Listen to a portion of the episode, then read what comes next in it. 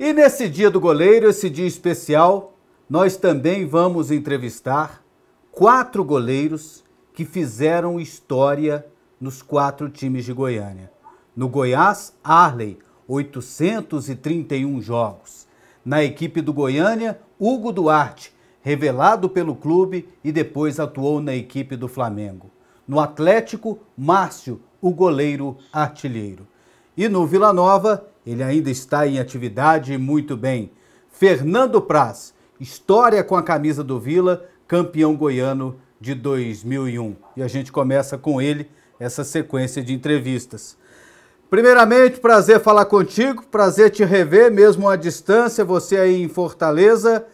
Feliz dia do goleiro e me diga, o que é ser goleiro, Fernando Praz?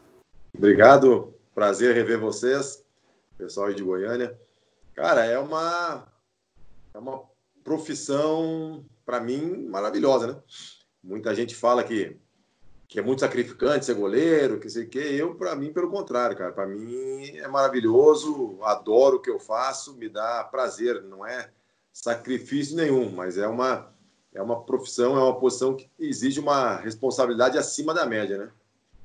É uma posição tão especial que justificaria um dia para ela, né? Um dia do goleiro, Fernando? É, eu acho que só isso já, já demonstra, né? A, a, o nível da, da nossa posição, da profissão que a gente escolheu, né? Nenhuma outra posição no futebol, é, em qualquer esporte, né? Tem um dia específico, né? Então, acho que é uma maneira também de, de homenagear essa, essa posição que carrega uma responsabilidade tão grande, né? É, por que você resolveu ser goleiro? Cara, eu não escolhi, né? Eu não escolhi, não fui obrigado a ser goleiro, mas é, eu jogava na linha, faltou o goleiro do meu time, aí a gente ia fazer um revezamento, né? E eu fui o primeiro a ir pro gol. O time ganhou, eu fui bem. É que nem, é que nem treinador interino, né?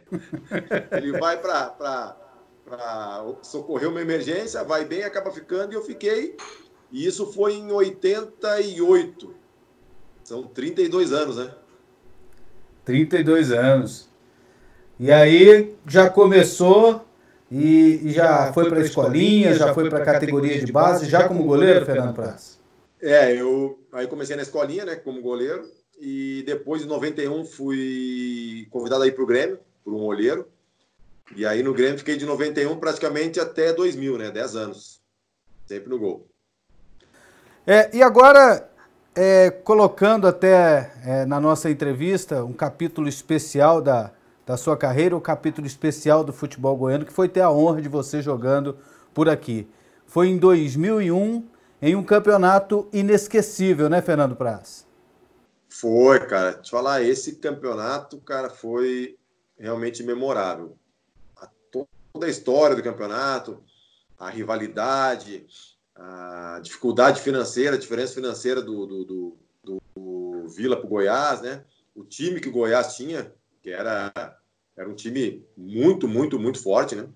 É, todos os jogadores já firmados no cenário nacional e a gente do, do Vila tirando o Túlio, é, todo mundo brigando por um espaço, né? Daquele time ainda saíram alguns jogadores mais conhecidos, né? Como Rogério Correia, Finazzi, é, mas foi uma, foram dois jogos, os dois jogos da final, da, das finais foram a coisa mais linda, né, cara? O estádio do Serra Dourada lotado, gente de fora e eu acho que mais importante, dois jogos muito bons, né? E o Vila Nova acabou quebrando uma sequência de cinco títulos seguidos do Goiás, né? E conseguiu naquele campeonato vencer o Goiás nas duas partidas da final. É. é e na, na fase classificatória teve uma situação que se a gente empatasse com a Napolina, tirava o Goiás, né? E aí a gente não, não fez isso, a gente venceu a Napolina. E eu me lembro que muita gente criticou. Criticou porque tinha que ter entregado o jogo, porque ia perder para o Goiás, porque fazia cinco anos que o Goiás era campeão. Acho que eram dois anos que o Vila não ganhava um clássico. E a gente foi com uma responsabilidade a mais para a final, né? E acabamos vencendo de, por 3 a 1 e 1 a 0 se não me engano, os dois jogos. Eu me lembro desse jogo, Vila Nova e Anapolina. O Goiás estava empatando com o Real de Tumbiara 3 a 3 e a galera pedindo para entregar o jogo. Um ou outro jogador em campo estava tentando é, ir na, na onda da galera. E eu me lembro que você fez uma, uma defesa bonita e o Arthurzinho o tempo todo pedindo para não entregar, né? Para é, se classificar em primeiro e não, não escolher adversário, né? É, inclusive eu acho que o juiz era o Pereirão, né? E é. aí ele viu o estádio, estava aquele, aquele burburinho dentro de campo, os caras do Anapolina mesmo também falando, pô, se empatava, vamos, nós dois vamos para a final. E, e aí acho que tinha 42, 43 segundo tempo, o Pereirão acabou o jogo. Eu me lembro que o jogo não, não, não, não foi até os 45 e mais os acréscimos, né? Ele viu que estava um clima meio, meio tenso e ele acabou o jogo, né? O, o quão é especial o Vila Nova na sua carreira? O que, que significou o Vila Nova na sua carreira, Fernando Praz? Cara, foi praticamente, eu posso dizer que foi o primeiro time que eu joguei, né? Eu tive na Francana, mas Série A2, foram poucos jogos, né? É, não é um time que tenha torcida, que tenha representatividade, né? No Vila Nova eu realmente comecei a jogar futebol, né? Foi meu primeiro título. Eu tinha sido campeão gaúcho da Copa Sul pelo Grêmio, mas como reserva.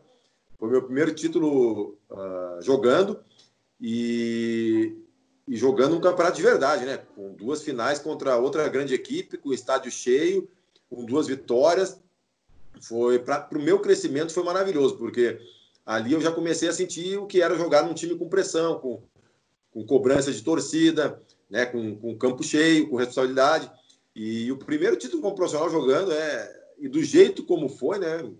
Que, é, que a gente não tem, não tinha internet naquela época para buscar as imagens, mas foram dois jogos dignos de final mesmo. Né? Aquilo ali te deu é, bagagem, já te deu um pouco de experiência para que você, é, na sequência, tivesse a carreira bonita que você está tendo até hoje, já que você ainda atua, Fernando Praz? Ah, sem dúvida. Acho que a, a, o jogador ele vai sendo moldado durante a carreira, né? E aquele, e aquele campeonato goiano, especificamente 2001, com certeza foi, foi muito importante para meu amadurecimento e meu crescimento como jogador. É, tanto técnico como emocional, né? Porque aquele jogo ali foi, foi jogo grande. Né? Palmeiras e Corinthians, Grêmio e Inter, estádio lotado, 60 mil pessoas, um ambiente fantástico, uma rivalidade muito grande. Né? É, realmente foi, para mim, como primeiro título, né? É, primeira, era a primeira final que eu jogava, né? Valendo, né? Como titular. Foi, foi sem dúvida nenhuma um belo, um belo começo. E depois disso, né? Por onde você passou, você já ficou muito tempo, né? Quatro temporadas, se eu não me engano, no Coritiba, depois União Leiria, Vasco da Gama, Palmeiras e agora o, o Ceará. É, no União Leiria foram, foram quatro temporadas, isso, né? É, foram quatro, quatro no Curitiba, quatro no União Leiria, quatro no Vasco e sete, e sete no Palmeiras. E sete no Palmeiras, né? Como é que foi lá em Portugal? Foi bom, foi bom, uma experiência nova, né? Eu, eu resolvi ir para Portugal muito mais por, por objetivo de vida do que provavelmente pelo lado financeiro, né? Óbvio que, que isso pesa também, mas para um goleiro naquela época, sem passaporte, ter a oportunidade de ir para um campeonato europeu é, era muito difícil. Hoje ainda é difícil, né? A gente vê em relação aos jogadores de, de outras posições, né? Muito mais difícil um goleiro. E eu achava que ali era um momento bom, que eu não podia deixar passar essa oportunidade, né? Na época até o presidente do Curitiba ofereceu para ficar, para renovar por mais tempo o contrato, mas como planejamento de carreira e de vida, eu achava que era legal e foi, foi sensacional, foi uma experiência muito boa. É, joguei é, contra grandes clubes, grandes jogadores, joguei Liga Europa, né? Contra Bayer Leverkusen, contra Hamburgo, é, foi, foi uma experiência muito, muito positiva. No Vasco foi a projeção nacional aqui no Brasil, o Fernando? Foi, foi. Eu tinha feito é, quatro anos muito bons do Curitiba, né? Curitiba, né? Só que é, bicampeão é, estadual, né? Classificamos o time para Libertadores em, na quarta colocação, acho, só atrás de Cruzeiro, Santos e São Paulo, se não me engano. Só que, em termos de, de desempenho, eu fui muito bem. Só que a gente sabe, né? Vocês trabalham no meio sabem que a visibilidade não dá para se comparar com o eixo Rio-São Paulo, né? É, é, se eu tivesse com aquela idade no Curitiba feito o que eu fiz num time de, do Rio-São Paulo, a proporção seria muito maior. Então, acho que Tanto é que quando eu chego no Vasco, muita gente não, não me conhecia, né? E eu tinha ido com o com, com Curitiba para Libertadores. Então o Vasco, sem dúvida nenhuma, foi a, a maior vitrine, né? O time que me projetou nacionalmente em termos de visibilidade na volta de Portugal, sem dúvida nenhuma, depois do Vasco, o meu nome foi muito mais conhecido. O Palmeiras foi o auge? Ah, por enquanto sim, né? Por enquanto sim. Eu, eu, eu, falo isso porque eu não imaginava estar jogando com 41 anos, né? Apesar que com 35, 36 eu estaria encerrando. Pelo contrário, eu fui para o Palmeiras com 35 e aí disseram: ah, mas tá vindo um jogador, um velho, ainda fez contrato de três anos. Eu renovei mais duas ou três vezes no Palmeiras. E depois disso, ainda fui campeão brasileiro, campeão da Copa do Brasil, convocado para a seleção. Então, tudo isso com mais de 36, 37, 38 anos. Então, por isso que eu não, eu não boto metas, mas até hoje eu acho que foi até pelos títulos, né? Pela, pela, pela competitividade do clube, foi o momento mais alto, sim. Convocação para a seleção brasileira demorou? Ah, não dá para dizer que demorou. É o que eu te falei, a visibilidade é outra, né? É, naquela época a gente foi campeão da Copa do Brasil e vice-brasileiro no Vasco, era uma oportunidade também. Mas o problema no Brasil é o seguinte, é que não dá para tu criticar nenhum treinador por não convocar A ou B. Cara, a, a, a, concorrência é muito grande, né? É muito grande. E hoje eu acho que a gente tem dois goleiros que, que são unanimidade na seleção, que é o Ederson e o, e o Alisson, né? Esses dois vão ser goleiros da seleção por muito tempo. Mas a gente tem muitos bons goleiros que também podem estar uh, indo para a seleção. Então, é, eu não, não acho que seja uh, que tenha demorado, ou que, não, ou que deveria ser convocado, ou que foi alguma injustiça, de, de modo nenhum. E aquela, aquela contusão antes das Olimpíadas? Muito azar, Fernando? É, ali, ali foi azar. E impressionante que foi em Goiânia, né? No Serra Dourada, onde eu ganhei meu primeiro título. Foi ali que eu quebrei. Que eu, eu já, já provavelmente já estava eu já tava com o braço quebrado, né? Mas eu estava tentando, de alguma maneira, uh, me recuperar e acreditando que, que pudesse não ser tão grave, né? E a gente fez uma semana e pouco de tratamento para ver se melhorava. Eu, inclusive, na véspera, fui treinar lá no, no, no Oba, né, no Vila, uh, ah, para fazer a, a, minha recuperação, né? Com o Palmeiras, eu fui treinar lá também, no, no, no Vila. E ali foi, foi um momento complicado, porque, como eu te falei, eu cheguei na seleção com 38 anos, né? Se eu fosse mais novo, eu podia pensar, não, vou me recuperar, vou buscar o meu espaço. Era um momento de transição também, estava tendo a troca de comando, né? Mas eu tenho que tentar olhar pelo outro lado, né? De que pelo menos eu fui, fui convocado e, e mesmo que em treino, vesti a camisa da seleção. Né? É, quatro anos no Coritiba, quatro anos no Leão Leiria, quatro anos no Vasco, sete no Palmeiras. Vai ser mais quatro aí no Ceará? ah, agora não dá, não dá para prever a longo prazo, né? Chega uma idade que você tem que fazer só os planejamentos de curto prazo. E agora nem os de curto prazo não fazer, né? Com, com essa pandemia, né? A gente não sabe o que, que vai ser, quando é que volta o futebol, como é que volta. Mas eu estou pensando no ano. Aproveitar, desfrutar né, da condição física que eu tenho ainda. E enquanto a cabeça e o corpo estiverem bem, eu estiver correspondendo dentro de campo, eu vou tocando. E, e como é que você está se sentindo para essa temporada aí no Ceará? O que, que você está achando do clube? Cara, eu particularmente estou me sentindo muito bem, né? É...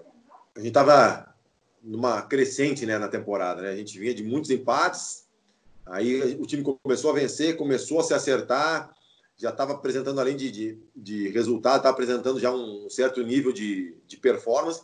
E aí tem a parada, e aí no segundo dia da parada tem a perda do treinador. Né? Nós vamos, com dois meses e meio de competição, nós vamos para o terceiro treinador, né? É, é, um por decisão da diretoria e outro por decisão pessoal do treinador de aceitar outro projeto, né? E, e, o novo treinador a gente nem foi apresentado ainda, né? Ele, ele, assumiu durante a pandemia, então a gente não teve contato. Mas é um clube que está se estruturando, não tem dívida, não deve para ninguém. E, e agora está indo no segundo passo desse processo de crescimento, né? Que é investir mais pesado no futebol e na estrutura, já que ele tem agora um, um, fôlego financeiro para tal, né? É, o time está investindo, né? Levando você, levou o Sobes, tem também o Rodrigão, Tem um, um pessoal aí muito experiente. Até que ponto essa bagagem faz diferença numa Série A, Fernando? Eu acho que, que num, num, num, time de futebol, tu não. São peças que se complementam, não? Então tu tem que ter jogadores dentro de campo com características que se complementem e fora de campo também. A gente tem, tem eu, tem o Sobes, né, que somos experientes, tem o Thiago, zagueiro, tem o Luiz Otávio, que é o, que é o capitão, tem o Ricardinho, tem o Fabinho, mas tem muita gente nova também. Uh, uh, o Charles, que fez um baita campeonato pelo Esporte Recife, que é do Internacional, foi comprado. É, tem o Lima, tem o Rick, tem o Matheus Gonçalves, tem o Klaus, que veio também é, do Inter. Então, o, o Ceará tanto dentro de campo por características, mas fora também, em relação à idade, à experiência, fez, fez uma, uma mescla legal. Sobre essa situação da, da pandemia, o seu assessor, o Adriano, me passou aqui que você vai leiloar três relíquias da sua carreira. Eu acho isso bonito porque é um ato de muito desprendimento, né? Porque essa é a, essas, essas relíquias, elas têm um valor sentimental muito grande. Quando você se desprende disso, mostra a sua solidariedade com as pessoas. Camisa da despedida do Palmeiras, dos 200 jogos do Vasco e da seleção olímpica, Fernando? Isso, é. É, a gente está tentando ajudar de várias formas, né? E, e aí, essa foi uma maneira que eu encontrei também de, de, de poder dar oportunidade para as pessoas que, que, de repente, querem ajudar e ainda terem uma contrapartida, né? Porque a gente pega o Vasco, né? Torcida do Vasco, uma camisa especial. É o jogo número 200 meu e da despedida do Edmundo. Tem até um, um logo né, da despedida do Edmundo. Para a torcida do Palmeiras, tem a camisa da minha despedida do Palmeiras. E para quem não torce para nenhum dos dois, tem a camisa da, da seleção olímpica, né? Que era, que era a camisa que eu iria uh, usar para jogar, né? Então são, são coisas que, que, que não são não é simplesmente uma camisa que tu compra em qualquer loja, né? Tem, tem uma, um valor a mais agregado, tem uma história, tem um contexto, né? E eu espero que isso sirva para ajudar bastante, que a gente consiga um bom, um bom valor para ser mais uma forma né, de, de ajudar quem, quem mais está precisando agora. Tá de parabéns e dia desses também nós divulgamos aqui, né? Eu te sigo lá no Instagram. Aí você também colocou à disposição para os vendedores, né? Para quem faz o delivery, né? Quem precisava de divulgação. Nesse momento é todo mundo se ajudando, né, Fernando Praz? Eu acho que é a única, é a única maneira, né? A gente não tem, a gente não tem escolha, né? É uma situação que nunca ninguém é, pensou em passar, né? Nunca ninguém, na verdade, se preparou para isso. E ainda mais no nosso país, em que normalmente, dentro da normalidade, a gente já tem uma série de uma legião de, de pessoas que são é, afetadas, né? Que são desprovidas de, de, de, uma, de uma condição básica. Agora, com essa, com essa situação, eles ainda ficam mais vulneráveis, né? Porque quem tem uma condição financeira melhor consegue fazer sua, sua quarentena, seu isolamento social, ter sua condição de vida. Uh, agora, as pessoas mais vulneráveis, elas ficam ainda numa situação ainda pior nesse momento. Né? É isso aí, Fernando Praz. Foi um prazer enorme falar contigo, te rever aí, mesmo à distância. É... Continua sendo essa pessoa maravilhosa que você é, sempre humilde, do mesmo jeitinho quando eu te conheci lá no Vila, é você hoje aí, com a mesma humildade. Do mesmo jeito, não mudou nada. é, e feliz dia do goleiro.